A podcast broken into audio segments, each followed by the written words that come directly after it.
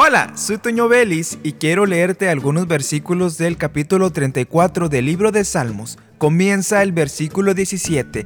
Claman los justos y Jehová oye y los libra de todas sus angustias. Podemos tomar las promesas y querer aplicarlas a nuestra vida, pero es muy importante que cumplamos con los requisitos que esta pronuncia. Por ejemplo, aquí dice, claman los justos.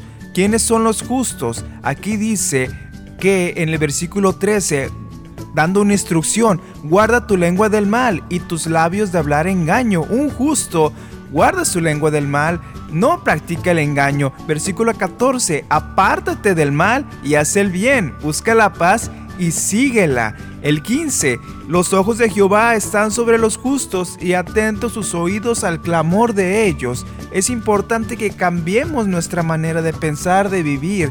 Si queremos aplicar las promesas de Dios para nuestra vida, tenemos que actuar en justicia. Porque es muy fácil decir, la Biblia dice que Dios me va a librar de mis angustias, pero si yo no soy una persona justa, no puedo pedir la bendición de Dios. Tengo que hacer un cambio radical y vale la pena. Versículo 19. Muchas son las aflicciones del justo, pero de todas ellas les librará Jehová. Soy Toño Vélez y te invito a que continúes escuchando la programación de esta estación de radio.